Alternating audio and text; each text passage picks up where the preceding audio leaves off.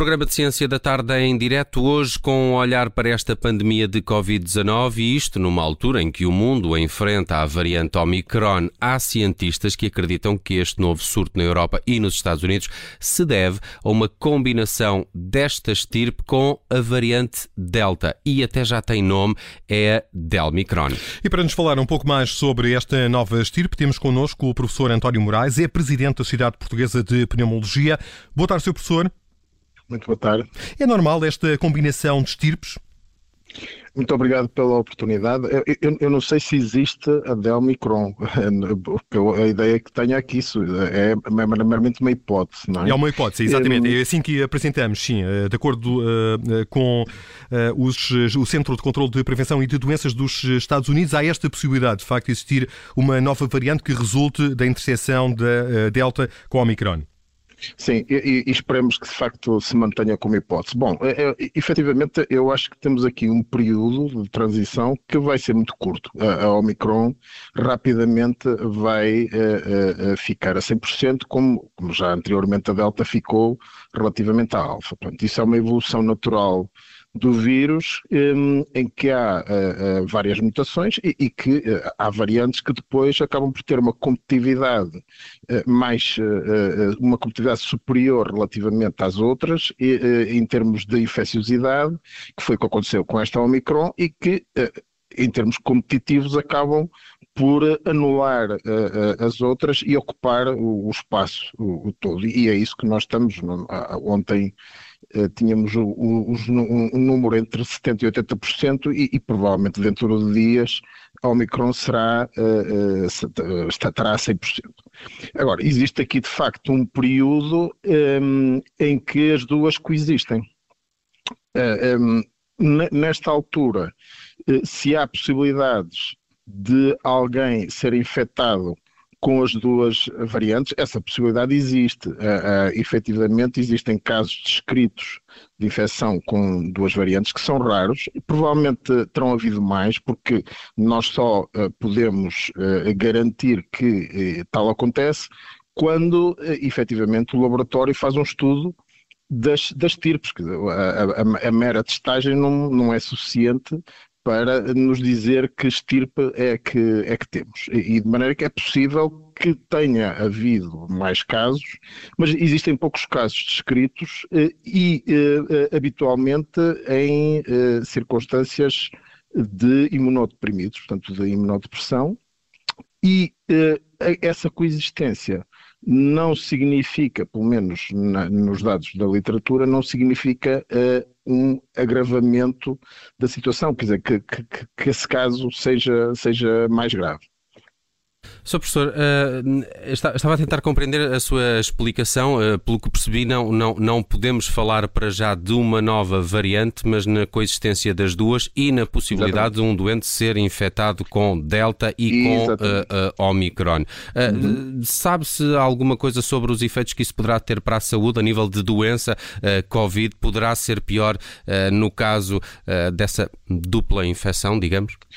Não temos esses dados. Uh, uh, aquilo que eu falei é exatamente aquilo que pode efetivamente acontecer. Depois, a questão da Delmicron, digamos assim, era uh, a questão da, da coexistência de duas variantes e que haja recombinação entre as duas, dando uma variante diferente. E isso é? pode vir a acontecer? Isso, isso, em, em, termos teóricos pode, mas, mas nós não temos nada a sustentar isso e, e, e o, o, o, de facto a probabilidade disto existir concentra-se num, num curto espaço de tempo, porque aquilo que tem acontecido no passado é que uma variante, quando é mais competitiva, mais uh, uh, consegue infectar-se, ser mais competente, digamos assim, na, na, na infecção do hospedeiro, um, acaba por uh, anular a que está naquele momento um, a ser mais prevalente. Uhum. nós, temos, nós temos tido habitualmente um tempo curto e, e Omicron está a acontecer isso. Um, e de maneira que neste tempo curto, o que é que tem a acontecer? Tem, tem que acontecer que alguém em condições especiais, habitualmente, eh, eh, tem, nomeadamente imunodeprimido, não tem que ser assim, mas, mas é mais fácil que de facto ocorra assim, há um maior risco de, de que isso ocorra, tem que estar em contacto com, eh, um, com estas duas tipos. Não é fácil que isto aconteça, quer dizer, isto é quase uma tempestade perfeita. Agora, uh, acontecendo, isto é raro acontecer, um, acontecendo que pode haver uma situação destas, pode, pode, mas eu acho que a probabilidade uh, será muito pequena. Uh, professor uh, António Moraes, uh, há aqui também um, uma dúvida. Há, há, há, algum tempo que começou a falar-se também deste, desse termo de fadiga pandémica e agora com o surgimento de, de, da Omicron, voltamos todos a ficar um pouco desmotivados com o final desta pandemia. O, o, que é que nos diz a, a, literatura, como há pouco referiu, e a história de, de outras doenças deste género? Podemos uh, estar uh, na iminência da Omicron ser uma das últimas estirpes ou, ou há grande probabilidade de que possam surgir ainda bastantes outras até que esta pandemia seja controlada ou, ou, ou que desapareça? Essa é uma excelente pergunta, é, é, mas é, é, muito difícil responder por duas ordens de razões. Primeiro, nós a última, a última referência que temos a uma grande pandemia é da chamada gripe espanhola, e de facto foi num tempo completamente diferente, em condições completamente diferentes e com uma resposta de saúde completamente diferente. Aquilo que nós tivemos em janeiro passado, na minha ótica, foi a maior crise de saúde pública da nossa história. E foi porquê? Porque foi uma crise de saúde pública numa altura em que tínhamos uma resposta de saúde muito significativa coisa que não tinha acontecido antes.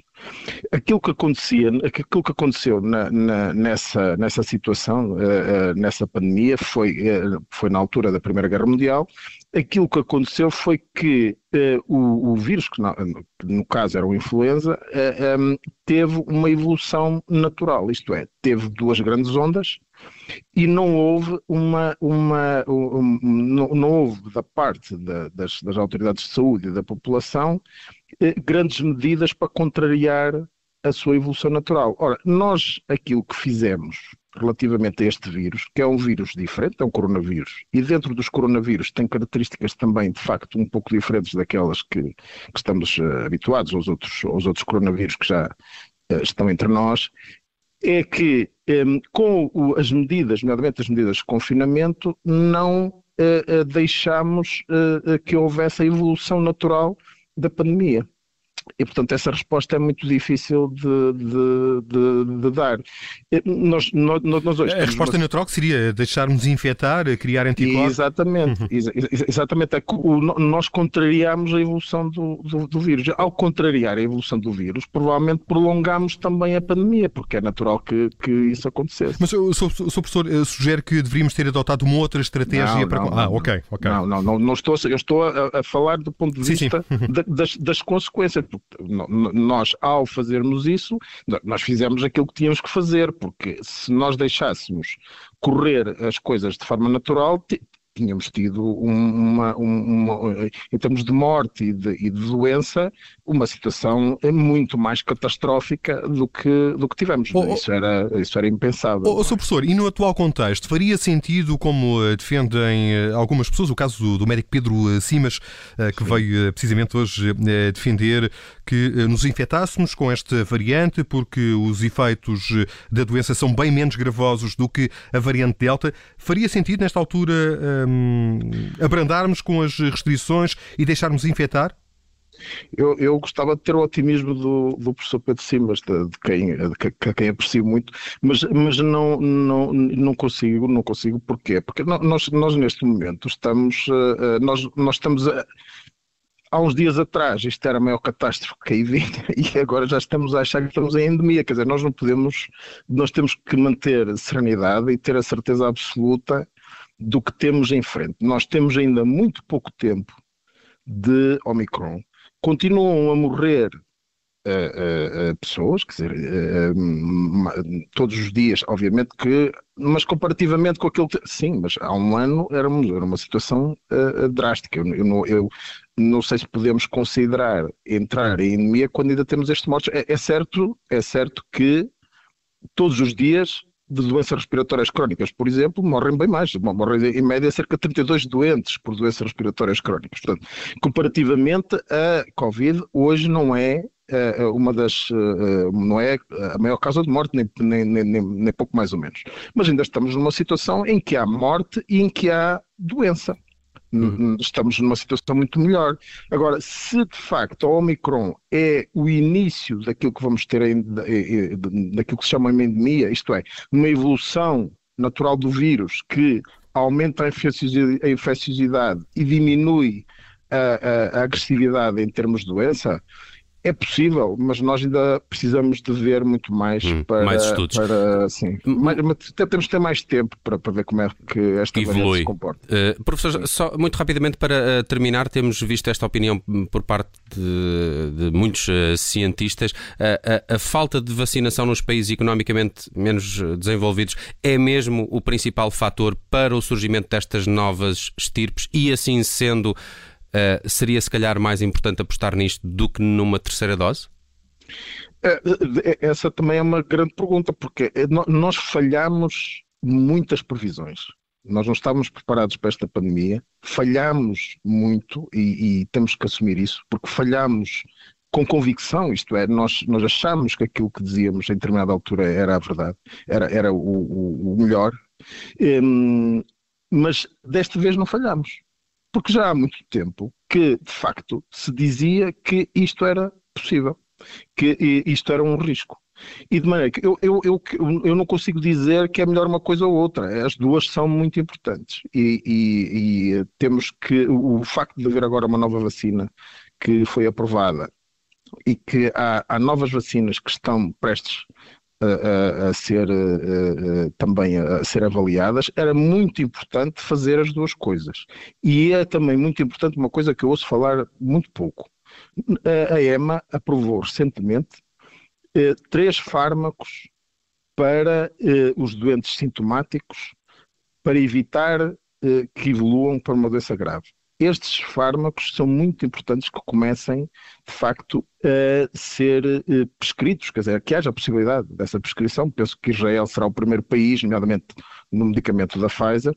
Ehm, é extraordinariamente, extraordinariamente importante porque pode, de facto, reduzir muito significativamente a doença grave e, e, a doença, nomeadamente, que vai para cuidados intensivos, e isso representa uma confiança na vida, quer dizer, nós, nós precisamos de recuperar a vida, não estar sistematicamente com esta ameaça de se nos serem retiradas coisas que gostamos de fazer e, e coisas tão importantes quanto o trabalho e, e a escola, etc. E, e, e estes, eu tenho muita esperança que estes fármacos de facto nos consigam dar uma possibilidade de eh, em que a doença grave fique muito mais, eh, que o risco da doença grave fique muito mais uhum, limitado. Uhum. É, é, esse também o nosso desejo. Professor António Moraes, Presidente da Sociedade Portuguesa de Pneumologia, nosso convidado na rubrica de ciência aqui da tarde em direto da Rádio Observador. Muito obrigado por estes esclarecimentos. Muito obrigado, Boa tarde. Um gosto.